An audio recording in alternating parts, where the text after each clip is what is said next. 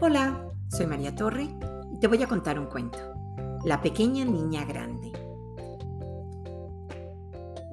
Versión alemana de Miriam Presler, escrito por Uri Orlev con ilustraciones de Jackie Glage, publicado por Editorial Norma.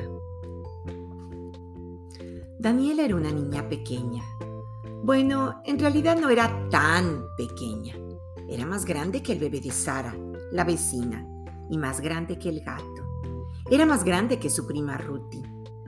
Pero de todos modos, era más pequeña que los niños del jardín infantil y mucho más pequeña que los niños de la escuela. Y claro, también era muchísimo más pequeña que papá y mamá. Papá y mamá podían encender la luz y abrir la puerta con llave solos. Y también podían cortar cosas con las tijeras grandes. Y cuando Daniela los miraba, veía sus cabezas muy por encima de ella. Tan alto estaban que no siempre oían lo que Daniela les decía. Entonces Daniela tenía que gritar. Y cuando lo hacía, papá y mamá le decían, no grites así, Daniela. También te oímos cuando hablas bajito. Pero ellos no siempre la oían. Y si querían hablar con Daniela de cerca, tenían que agacharse. A veces Daniela se encontraba con su tía Ana, que siempre le decía, ¿cuánto has crecido? Pero Daniela sabía que era bajita y se enojaba. Hasta que una noche Daniela se despertó y de repente se vio convertida en alguien muy grande. Se levantó de la cama y corrió con pasos largos hacia el dormitorio de sus papás. Papá y mamá estaban dormidos y se veían tan pequeños, tan pequeños, que Daniela soltó una carcajada. Se rió tan fuerte que ellos se despertaron Levántense, les dijo, levántense ahora mismo. Van a llegar tarde al trabajo. Pero papá y mamá no querían levantarse. Así que Daniela los alzó a ambos, uno en cada brazo, y los llevó hasta el baño. Primero le lavó las manos y la cara a papá y le cepilló los dientes. Después le lavó las manos y la cara a mamá.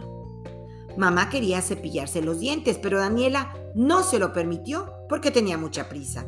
No, mamá, le dijo. Mañana tendremos más tiempo y podrás cepillarte los dientes sola. Los tomó de la mano y se dirigió al ropero. Te pondrás lo que yo te diga, le dijo a papá, y deja de hurgar en los cajones. Papá tomó la ropa que Daniela le alcanzó y se vistió sin quejarse. ¿Y tú? le dijo Daniela a mamá, no escarbes más en el armario. Yo te escojo un vestido. Pero quiero ponerme un pantalón, dijo mamá. Ay, todos los días es el mismo cuento, contestó Daniela. Si te escojo un vestido, quieres un pantalón. Si te escojo un pantalón, quieres un vestido. Daniela cerró el armario con llave y llevó a papá y a mamá a la cocina. Los sentó a la mesa y les dio a cada uno un huevo tibio, una rebanada de pan con miel y un vaso de leche. Papá comió solo y, como ya estaba tarde, Daniela terminó de darle el desayuno a mamá. Puedo comer sola, dijo furiosa mamá, pero Daniela le quitó la cucharilla y le dio el huevo. Come en el plato y no hagas reguero, le dijo Daniela a papá. Mamá quería tomar café. Lo siento mucho, dijo Daniela. Hoy no hay café. Papá se tomó la leche en silencio. Daniela le dio a papá un cepillo y tomó otro para peinar a mamá. ¡Auch! ¡Me estás jalando el pelo! gritó mamá. No tengo la culpa que tengas el pelo enredado, dijo Daniela. Córtatelo. A papá no le gusta que yo tenga el cabello corto, dijo mamá. Ya es hora de que te vayas al jardín de niños, le dijo papá a Daniela. Y tú ni siquiera estás lista. Hoy no voy a ir al jardín de niños, respondió ella. Papá y mamá se fueron para el trabajo y Daniela se quedó sola en la casa. De repente, todo quedó en silencio. El silencio reinó por toda la casa. en la cocina, en el baño, en el dormitorio de sus papás y en el de Daniela. Daniela regresó rápidamente a la cama y se tapó bien.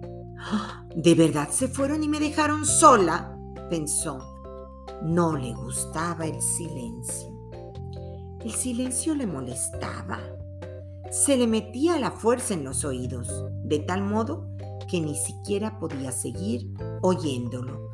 Incluso cuando Daniela comenzó a hablar en voz alta, el silencio no le respondió. ¡Mamá! ¡Mamá! gritó Daniela, sobresaltada. Gritó tan duro que se despertó. Y ahí, enfrente de la cama, estaba mamá. Daniela echó a un lado la cobija y dijo, Mamá, mamá, mírame. ¿Soy pequeña o soy grande? Eres más grande que el bebé de Sara y más grande que Ruthie, dijo mamá. ¿Soy más grande que papá? preguntó Daniela preocupada. No, sonrió mamá, no eres más grande que papá. ¿Y tampoco más grande que tú? No, aseguró mamá, tampoco eres más grande que yo. Mm, entonces tal vez soy una pequeña niña grande, dijo Daniela. Se tapó de nuevo y se quedó dormida. Y, colorín colorado, este cuento se ha acabado.